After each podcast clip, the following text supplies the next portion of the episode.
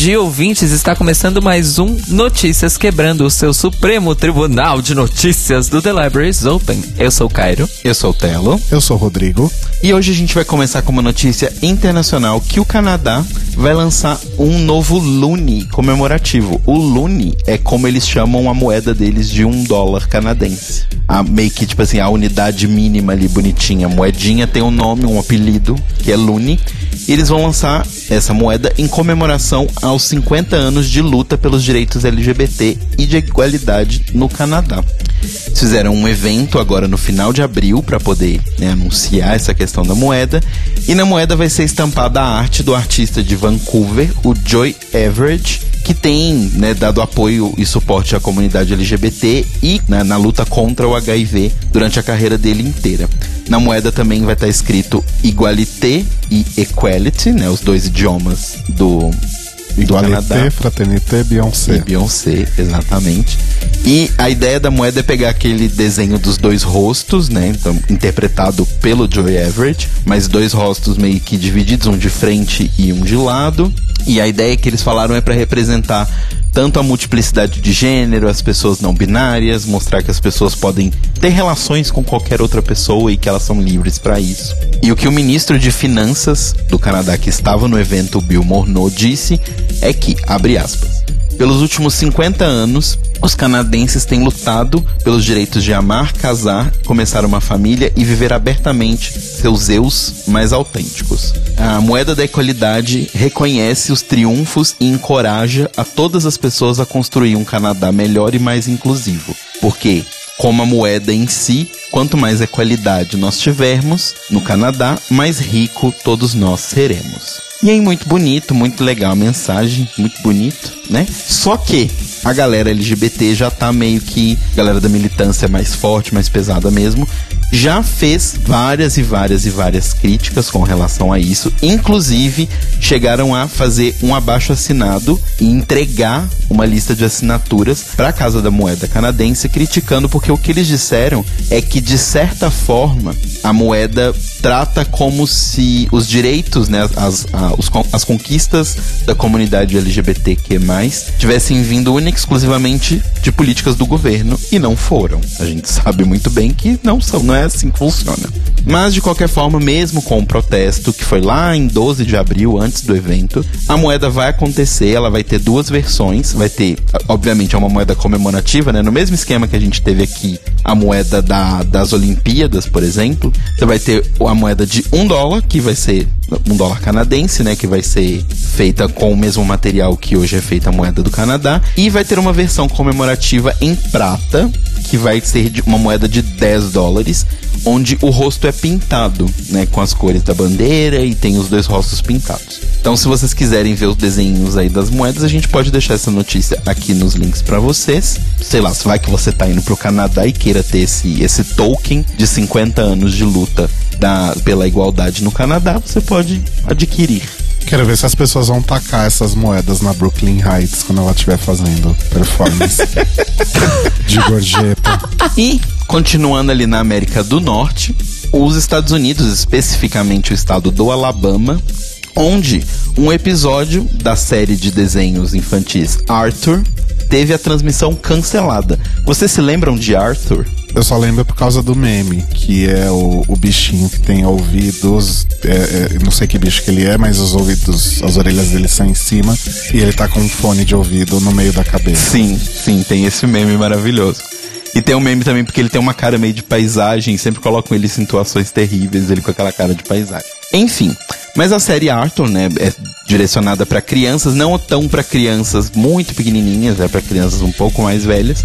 Mas essa semana eles teriam um episódio inédito que estrearia, onde teria o casamento gay de um personagem, o Mr. Hatburn, né, que é um ratinho que ia se casar com um ursinho que é a mesma raça do, do Arthur, que eu nunca sei direito o que, que ele é. Enfim. Mas aí o que acontece é que todo mundo tava comemorando, e vai ter o casamento e tal, vai ser muito legal. E aí que a TV pública do Alabama não passou o episódio e reprisou o episódio da semana passada. Simplesmente. Nossa. Apenas isso. O Mike Mackenzie, que é o diretor de programação da Alabama Public Television, disse que os pais do Alabama confiam no canal há mais de 50 anos para oferecer programas infantis que entretêm, educam e inspiram. E o mais importante, disse ele também, é que, embora eles encorajem fortemente os pais a assistirem TV com os filhos, eles sabem que a maioria dos pais confia no canal para deixar as crianças assistirem sozinhas. E eles sabem que existem crianças que são de uma faixa etária mais baixa do que o, o desenho mira, que também estariam assistindo no horário, e aí eles preferiram não passar, porque, né, vamos, não vamos influenciar nossas criancinhas. E aí o irônico disso, além da, da, própria, do próprio acontecimento em si, é que nessa mesma semana, o estado do Alabama, seguindo todo o retrocesso do, do Trump, publicou uma lei onde não só não permite abortos após a sexta semana de gestação, e assim, pra você que tá achando, ah, tipo, sei lá, vai que você está ouvindo a gente é contra o aborto, aí você fala, pô, seis semanas, tem um tempo ali. Gente, seis semanas é um mês e meio. A maioria das pessoas que fica grávida nem sabe que está grávida quando tem seis semanas. A pessoa vai começar a sentir os efeitos, vai começar a fazer as coisas com oito, nove semanas. Então, assim, é bem desesperador esse tipo de lei. E não só a lei vai punir as pessoas que, né, vai proibir e punir quem conseguir fazer um aborto, como tem punições gravíssimas para profissionais de saúde ou pessoas que auxiliarem outras a fazerem abortos, incluindo prisão de no mínimo um ano. Então, assim, a coisa não está leve. E aí o pessoal no Twitter tá putíssimo do estado do Alabama e com razão. E aí, obviamente, as pessoas fizeram vários comentários mordazes, como por exemplo, como eu vou explicar para minha filha de 12 anos que está sendo forçada a dar à luz a um bebê de um estuprador que dois personagens do desenho vão se casar? Realmente é muito complexo você explicar para uma criança que está grávida esse tipo de coisa. Ou seja, gente, esse 2019 está muito e muito e muito maluco. Mas seguimos em frente. Apesar da loucura, temos que continuar. E por último, a gente vem aqui para o Brasil para já preparar vocês para o manicômio e é uma dica cultural que é a peça Aquele Último Verão, que está em cartaz lá em Salvador até o final de maio. Na peça, né, conta a história de dois jovens que eram muito amigos quando eram mais novos, e aí chega aquele momento da vida que você acaba se separando dos amigos, eles se afastam e depois eles se reencontram e tem toda uma questão de que eles percebem que eles são mais do que amigos, e eu não vou contar muita coisa para vocês, né, não, não terem spoiler da peça. Mas estamos fazendo essa propaganda porque um dos atores dessa peça é um dos nossos queridos amigos, o Mário Bezerra, que vai contracenar com o Gessner Braga e tem a participação também do Hamilton Lima. Então, se você está em Salvador até o final de maio, as sessões acontecem no Teatro Gamboa Nova. Final de maio, no caso, sexta-feira. Isso. Então, as sessões acontecem nas quartas e nas quintas, às 7 horas, no Teatro Gamboa Nova, que fica na rua Gamboa de Cima, número 3, no bairro dos Aflitos. Os ingressos são 20 reais a inteira, 10 reais a meia. E se você quiser comprar online, tem na Simpla, então simpla.com.br barra aquele último verão. Lembrando que é a última semana, então corram.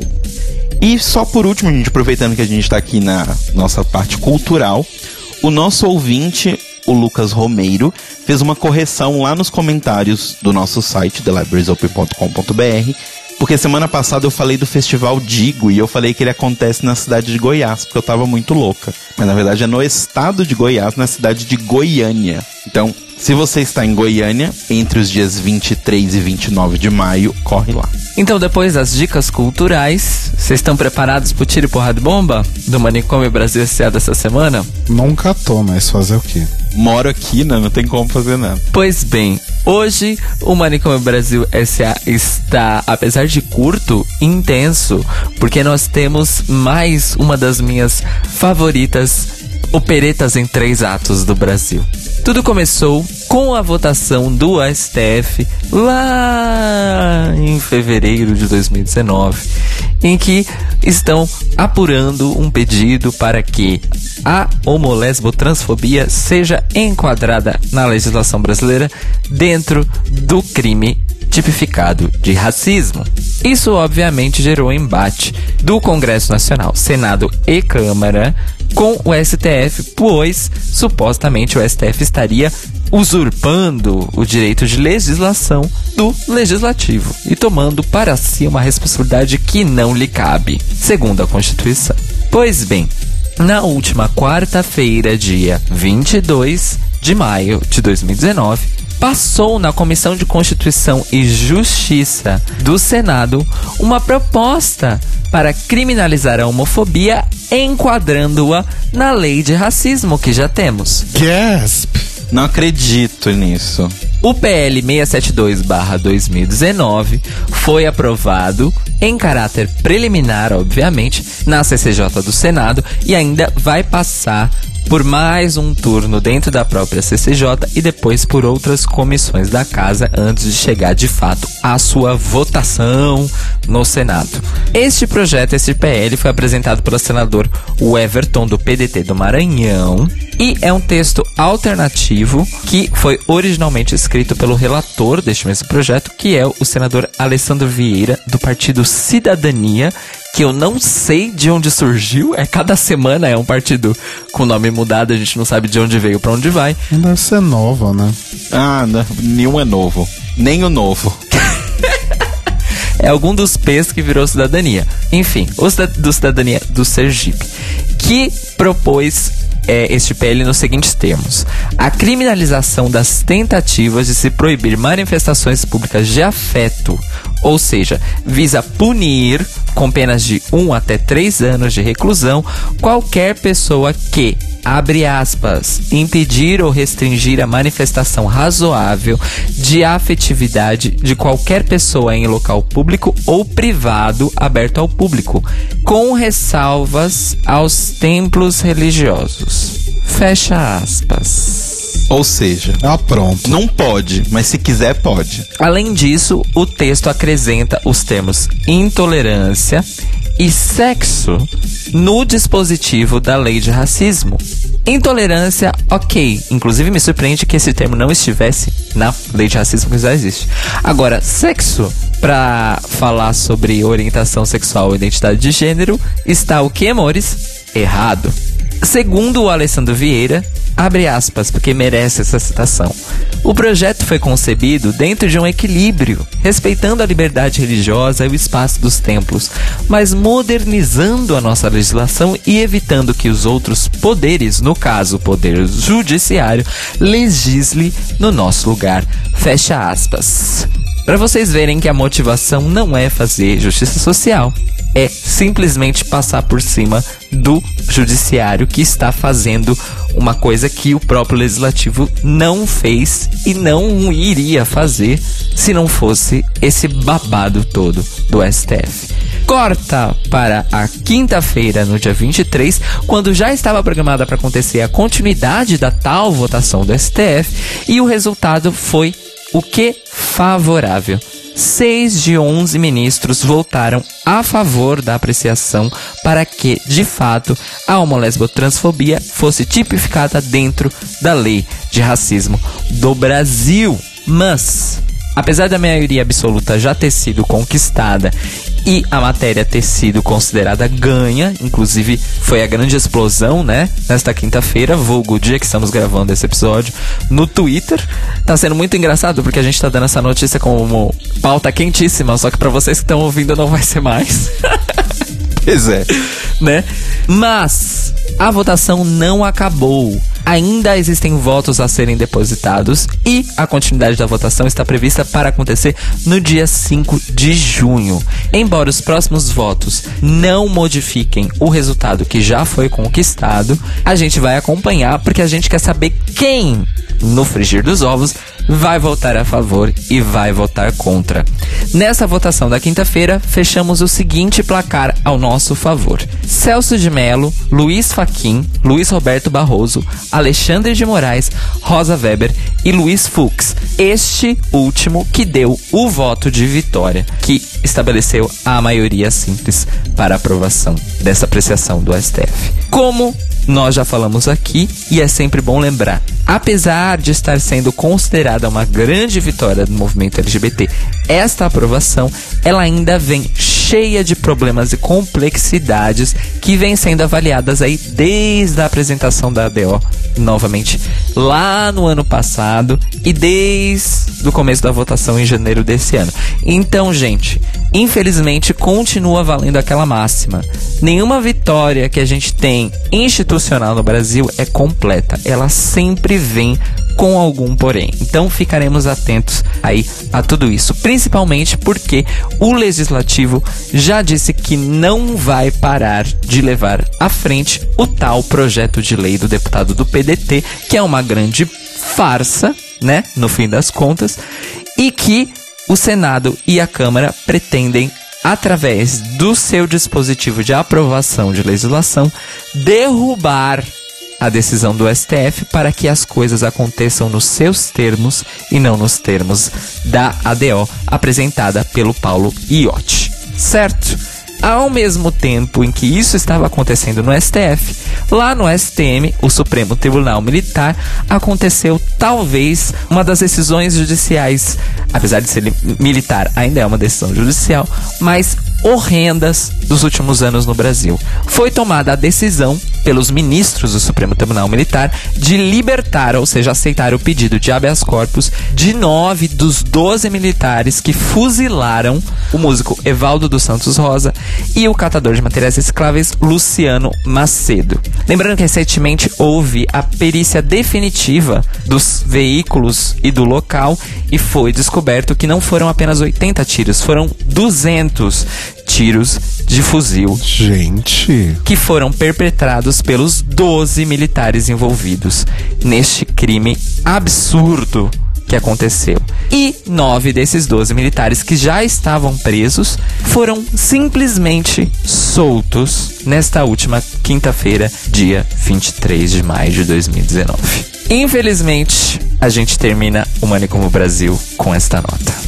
Vamos então para notícias mais leves aí, vamos para o boletim Greg Race, o seu drops de novidades, fofocas e efemérides sobre RuPaul's Drag Race e seus correlatos.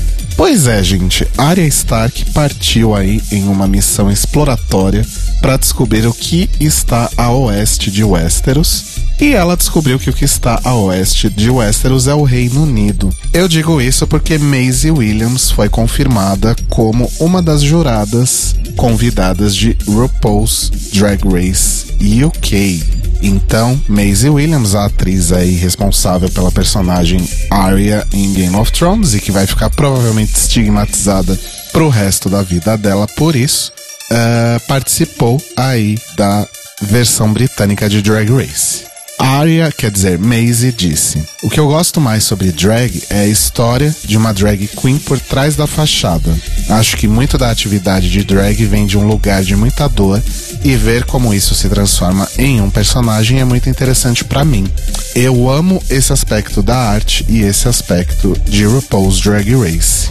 Vale lembrar aí que a Maisie Williams não é a primeira atriz de Game of Thrones a participar do painel de jurados, né? A Lina Headley, que interpretava a Cersei Lannister, participou também de um episódio que eu não vou lembrar agora que temporada que foi. Também não lembro, mas de qualquer forma, Lena Headley maravilhosa. Beijo. Maravilhosa. Ganhou um milhão de dólares por episódio da última temporada de Game of Thrones para simplesmente ficar parada numa sacada tomando vinho. Se essa não é esperta, eu não sei quem é. Não é, amores? Enfim, na semana passada, o nosso querido Todrick Hall foi ao Twitter para fazer uma retratação. O que, que aconteceu? No episódio Queens Everywhere, que foi o último episódio aí de, de competição e de workroom, digamos assim, dessa Season 11 de RuPaul's Drag Race, durante o, o ensaio da coreografia, o Todrick deu o seguinte conselho para Ivy Oddly. Ele disse: Just make sure when we're doing this, it doesn't get spastic. Spastic seria espasmódico, digamos assim, né? Então a, a, dica foi só tenha certeza que quando você estiver fazendo isso não vai ficar uma coisa meio espasmódica. Pois bem, a questão é que esse termo spastic ele é um termo muito mal visto, digamos assim, no inglês britânico. Ele é um, um, termo geralmente relacionado a pessoas que têm paralisia cerebral. E você dizer que uma pessoa é spastic seria meio que como a gente fala aqui, às vezes num tom pejorativo, que uma pessoa é retardada, sabe? E Todrick provavelmente foi alertado por alguém aí e pediu desculpas para Ivy Odley e também para a audiência do Reino Unido de Drag Race. Ele disse que ele só uh, quis recomendar para Ivy para que ela tentasse fazer a performance de uma forma que fosse boa e sem muita é, clumsiness, sem muita. Bagunça. É, sem muito descontrole, digamos assim, né? Porque não fosse uma coisa desleixada, talvez, Isso. né? E aí ele, inclusive, é, parabeniza a Eve pela performance e tal, e ele depois faz até uma comparação, né, com o, o termo fag, que para os americanos é, significa é a, a, abreviação de faggot, né, que é um dos termos mais pejorativos, né, do equivalente ao, ao viado usado de uma forma pejorativa, e que no Reino Unido fag na, ver, na verdade só significa cigarro. Né? Então ele fez essa comparação de termos que tem um peso maior no inglês americano ou no, no britânico e, e vice-versa, e diz que realmente ele não. Uh, spastic não é de fato um termo considerado tabu nos Estados Unidos, mas que ele entendia que no Reino Unido, se as pessoas tivessem se sentido ofendidas de alguma forma por causa do uso desse termo. Achei válido, né, fazer Sim. essa retratação, porque, enfim. Podia ser pior, ele podia falar: não, gente, esse termo não é errado, vai tomar no cu. É, exatamente. Todrick Hall, que inclusive acabou aí de lançar na semana passada o seu álbum House Party Parte 1. Pelo jeito vai ter uma parte 2. É, ou é só um truque, né? Quem nunca? E não ouvi ainda, né? Mas eu confio no nosso ouvinte Guilherme Gonçalves, que deu essa dica lá na, na biblioteca, de que o disco é muito bom. Então talvez valha a pena dar uma ouvidinha aí no novo álbum do Todrick Hall. E quem também tá aí numa nova empreitada de negócios é a nossa querida Alissa Edwards. Pois é, gente, Alissa Edwards não cansa de trabalhar, viu, gente? ela acabou de firmar uma parceria com a Anastasia Beverly Hills. Isso mesmo, aquela mesma empresa de maquiagem que patrocina as temporadas mais recentes de RuPaul's Drag Race. E agora, no próximo dia 29 de maio, ela está lançando essa, essa nova linha aí de, de sombras, né? De eyeshadow palette, é, é, é sombra, né? De sombra de olho. É, eu vou ficar devendo o nome da linha, porque não tem aqui na, na minha fonte. Mas é, são várias cores, né? É uma paleta de cores de, de, sombras. E cada uma delas é nomeada aí de acordo com alguma coisa relacionada a Alissa. Então aqui tem um tom mais amarronzado, é a Back Rose. Aqui é um, um pink mais forte, é a, a Texas Made. E a que tem cor de berinjela é a BBDC, que são as iniciais de Beyond Belief Dance Company, que é a, a companhia de dança, a escola de dança aí da, da Alissa e que foi o tema da, da série da Netflix Dancing Queen.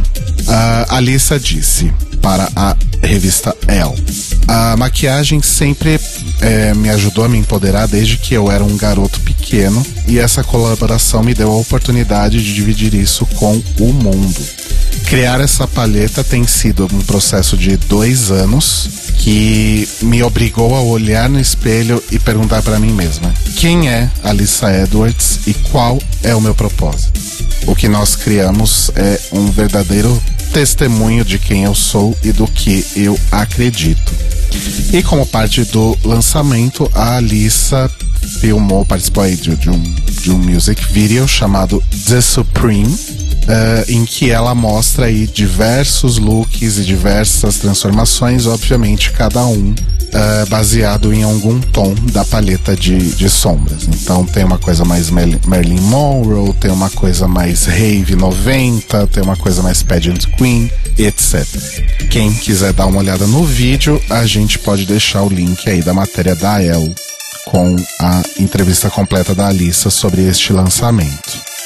E por fim, eu conto para vocês que a nossa querida Nina West, infelizmente uma das mais tristes eliminações aí dessa temporada atual de RuPaul's Drag Race, mas uma pessoa que continua no coração de todos nós, provavelmente para sempre. Nina lançou não um, mas dois EPs aí logo após a sua eliminação.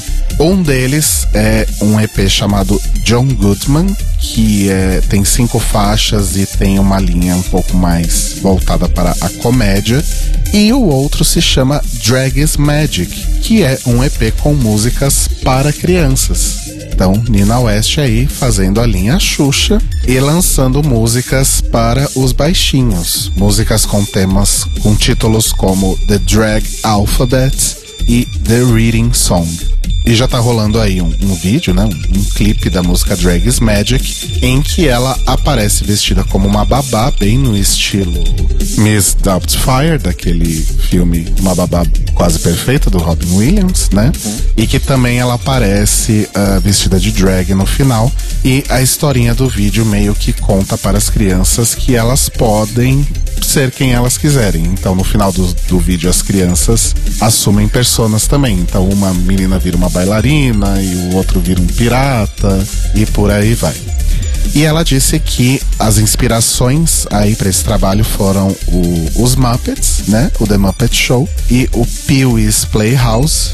E uh, ela entende que muitos pais vão vir com esse discurso: nossa, mas isso não é apropriado para o meu filho assistir ou ouvir, né? E ela diz que ela realmente sabe que isso vai acontecer, mas de qualquer forma, o Drag's Magic tem esse objetivo de mostrar uh, o drag como uma forma de arte que não precisa ficar limitada aí ao, aos nightclubs e aos bares e que pode atingir várias audiências, inclusive e especialmente uh, crianças, para que logo nessa, nessa idade mais tenra eles possam entender né, essa coisa e reconsiderar essa coisa das máscaras que nós somos forçados a usar diariamente.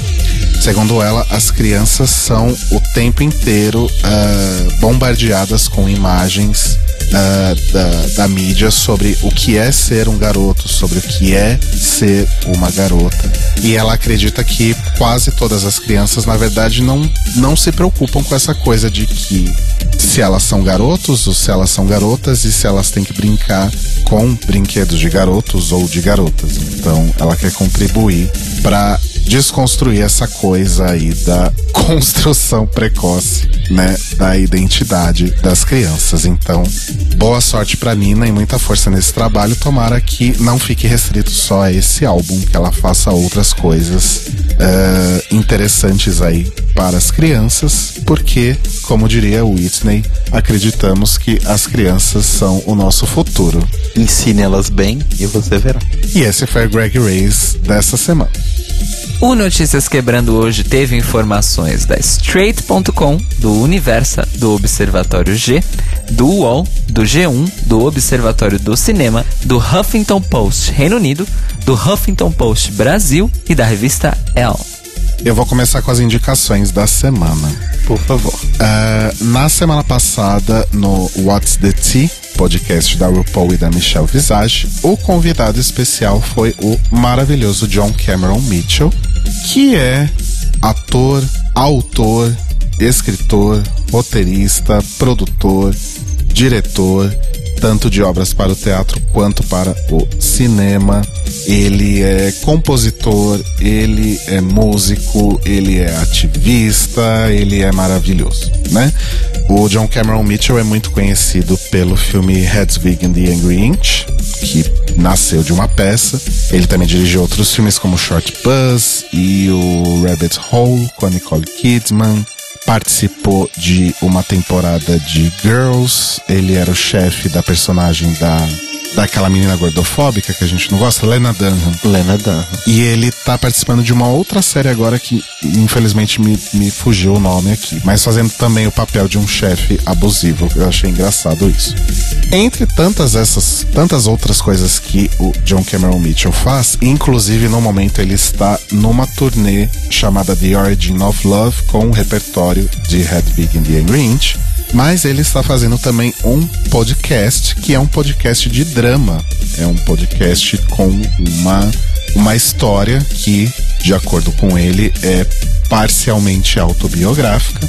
E o podcast e, e a história né, se chama Anthem Homunculus. E inclusive no What's the Tea, a RuPaul foi incapaz de conseguir pronunciar Homunculus. Ok, sabe que ela é velha. É porque ela não assistiu Full Metal Alchemist. Exatamente. E, uh, na verdade, a minha indicação não é o podcast. Por quê? Porque eu não ouvi ainda. Uh, ele só está disponível numa plataforma paga, que também me fugiu o nome agora. Não sei se já existe é, torrent de podcast. Acho que é uma coisa bem 2019 mesmo, né? Enfim, uh, mas a trilha sonora de Anthem Homunculus está disponível já nos serviços de streaming normais para você ouvir no Spotify e afins. E a trilha é simplesmente maravilhosa. São acho que mais ou menos umas 30 faixas. E são as músicas aí da primeira temporada do, do podcast. E é simplesmente incrível. Até pela, pelas pessoas que estão no elenco né, da, do podcast, da, da, da história e que cantam também, que fazem participações cantando na trilha. Então, nesse elenco tem Glenn Close, tem Patty LuPone, tem Dennis O'Hare. Gente. Então, realmente deve ser, o podcast realmente deve ser muito interessante e ouvir a trilha sonora me deixou ainda mais curioso para poder ouvir. E eu acho que isso é uma coisa que aqui no Brasil, pelo menos eu não sei se existe podcast de drama. Existe. Existe? Existem alguns que são de storytelling é, ficcional. Tem o Terapeuta Cast, que eu me lembro agora assim de, de começo, de, né, de, de memória. Mas tem outros. Tem o contador de histórias que tem uma série, uma série maior chamada Dias Digitais, que é um drama de ficção científica. Isso. Olha só, não conheço Mas o que, eu, o que eu conheço porque eu escuto é o terapeuta. Vou procurar esses para ouvir. É, mas é isso, gente. Minha indicação é essa. Procurem então. ah, acho que é mais fácil procurar a trilha sonora que já está aí disponível para você ouvir em qualquer lugar. Ah, e quem tiver realmente muita vontade e interesse de conhecer o podcast, talvez tenha que pagar aí uma graninha para poder acessar essa plataforma onde ele está sendo veiculado. Ah, ou então tentar recorrer aí a algum outro meio não oficial. Mas com certeza vai valer muito a pena porque qualquer coisa que o John Cameron Mitchell faça, eu ponho todos os meus membros no fogo. Então ouçam a trilha e, se puderem, ouçam o podcast Anthem Homunculus. Eu vou dar uma indicação então de podcast que tem a ver com o tema do Manicômio Brasil de hoje, que é o episódio 7 lá do Larvas Incendiadas, o seu podcast acadêmico sobre estudos queer, política LGBT e cidadania. Sim, este episódio 7 estou indicando porque, of coursemente, o grande convidado entrevistado é o próprio Paulo Iotti, que é o autor dos textos que estão sendo apreciados aí no STF, que foram aprovados, etc e tal. A parte interessante desse podcast é que o Larvas Incendiadas trouxe o Pauliotti não só para ele falar o que é, para ele explicar, etc e tal, mas também para colocá-lo de frente às várias visões críticas que se tem de todo esse acontecimento. Então, tanto da- das críticas do movimento negro com a relação a deturpação do conceito de racismo, uma certa usurpação, vamos dizer assim, a questão da violação à separação dos poderes, que é o argumento do legislativo contra essa votação toda, e, claro, a resposta à crítica ah, do ângulo abolicionista que não vê no direito penal e no punitivismo um mecanismo válido e adequado para a promoção de direitos humanos. Então, é muito, muito, muito legal escutar o Pauliotti é, sendo interpelado sobre todos esses ângulos, sobre essa questão toda. E a gente precisa realmente enxergar as coisas para além do face value, para além do preço que está na etiqueta. É, de saber que isso pode ser uma vitória, mas que isso também pode trazer grandíssimos problemas. A gente precisa estar ciente e preparado. Então escutem lá o Larvas Incendiadas, episódio 7, com o Paulo Iotti. A minha dica vão ser duas dicas, mas elas são bem rapidinhas. A primeira é uma dica que a gente já deu aqui, que é agora com o final de Game of Thrones, as pessoas estão re dando respostas e afirmando umas coisas muito idiotas, como por exemplo, ah, o dragão não queimou o John porque o John é Targaryen, o dragão não faz mal Targaryen. E aí, a minha dica é: se você não quiser passar vergonha na internet, assistam os vídeos e escutem os podcasts da Carol Moreira e da Mikan, a, a Miriam Castro, que são as meninas lá que fazem os vídeos de GOT. Então, o canal da Carol é Carol Moreira 3 no YouTube e o da Mikan é Mika com três N's no final. Mikan com três N's. Então, se você quiser, ela tem lá um monte de vídeo. As meninas são muito boas no que elas fazem. A gente falou das lives delas e tal. Assistam pra não passar vergonha e não falar merdinha na internet. Aliás, parabéns mais uma vez para as duas, pelas lives e pelo conteúdo estendido Sim. sobre essa temporada. Eu creio que Uh, pelo alcance que elas têm, né? As, as lives chegaram a ter 70 mil 70, pessoas. 75 mil pessoas em determinados momentos. Então, eu creio que essas lives da, da oitava temporada foram um ponto de virada para o que é produzir conteúdo de YouTube no Brasil. Sim. Eu acho que foi um, um belo ponto de virada aí. E tornaram a temporada mais suportável, né? Sim. Da mesma forma como as pessoas às vezes falam que o The Libraries Open ajudam elas a ver o, o, o RuPaul's, é, eu acho que as meninas fizeram isso um pouco para essa temporada de Game of Thrones, que foi uma bosta. Mas, chega de falar de Game of Thrones. A outra dica é uma dica do futuro, na verdade. Que é o seguinte: a Vitrine Filmes, que é uma produtora de filmes daqui do Brasil, lançou hoje o trailer de um filme deles que vai estrear no dia 15 de agosto, lá pra frente, chamado Divino Amor. E o que se trata esse filme? É um filme de ficção científica, podemos dizer assim, ou de, de ficção especulativa, talvez seja até melhor, que se passa no Brasil no ano de 2027, quando essa onda de volta de cristianismo e Deus acima de tudo, o caralho acima da não sei que lá, toma conta do Brasil de uma forma assustadora e como seria a vida das pessoas nesse Brasil completamente tomado por essa onda cristianidade tóxica, porque eu acho que o problema não é a questão das pessoas serem cristãs em si, mas sim serem cristãs de uma forma tóxica. E assim, eu obviamente só saiu o trailer, o trailer saiu hoje. Aliás, não, o trailer minto. O trailer saiu dia 14 de maio, mas eu só vi ele hoje. E eu vou pedir pro Caio para colocar o tweet aí com o, o, o trailer do, do filme. E assim, pareceu ser muito interessante e dado que a última coisa de especulação, né, de, de ficção especulativa brasileira que eu assisti, que foi 3% a segunda temporada, eu gostei muito, porque eu achei que a qualidade da produção, de roteiros, de figurino, de tudo melhorou muito depois da primeira temporada. Eu estou confiando de que o Brasil, se tudo der certo, finalmente vai engatar e começar a fazer ficção especulativa, que é uma coisa que a gente nunca fez bem e aparentemente estamos aprendendo a fazer ou estamos dando voz para as pessoas que sabem. Então, um trailer de Divino Amor, assistam. E o Notícias Quebrando está disponível toda segunda-feira, logo nas primeiras horas do dia, no feed, para você ouvir aí no seu agregador de podcasts preferido. Você pode ouvir também no Spotify, no iTunes ou no nosso site, thelibrariesopen.com.br. Também na segunda, às 8 da manhã, o Notícias Quebrando é transmitido pela Rádio Sens, em senscast.org. E se você quiser mandar um e-mail pra gente com uma fanfic que a gente vai transformar em um podcast de ficção especulativa, você pode mandar um e-mail para contato@thelibrariesopen.com.br ou entrar no nosso site thelibrariesopen.com.br e deixar um comentário no post deste episódio. E lembrando também todo mundo que agora nós temos uma campanha de financiamento coletivo no Apoia-se. Então, se você gosta dos nossos programas e quer ajudar a gente a manter esses programas e criar mais conteúdo para vocês, entrem em apoia apoia.se barra The Libraries Open. No Twitter e no Instagram, nós somos o Tlio Podcast.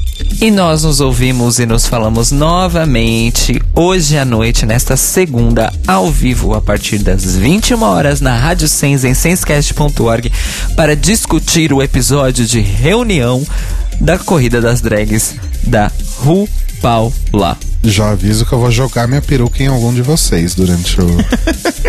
Eu vou jogar a cadeira, meu amor. Jogar a cadeira na tua cara. Sabe qual é a minha opinião, querida? Você. Beijos, mores. Beijo. Beijo, até daqui a pouco.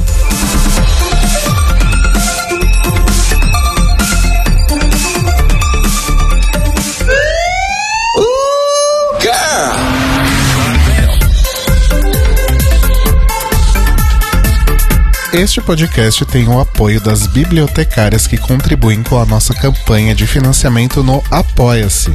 Rafael Abibi. Lacre! Maravilhosa. Sam. Gente, que tiro. Pamela Zamalotikova. Nossa, pisa menos. Fada sensata. Ivan Ribeiro. Oxa, nenhum defeito. Tiago Querentino. Yes! Hilarious! Sérgio Araújo. É rainha mesmo, né, amores? Thank you. Leandro Santos. Olha, eu que agradeço, viu? Fulvio Balsalobre. Obrigado, minha flor. Tonho Esteves. Ô meu anjo, obrigada. Hilarious! E Tiago Queiroz. Thank you. Maravilhosa. Se você quiser que o seu nominho também seja falado no final de todos os nossos episódios, ao mesmo tempo que contribui pra gente fazer podcasts cada vez melhores, entre em apoia.se barra The Libraries Open, confira as nossas metas e escolha as suas recompensas. Ao crrr, Oh,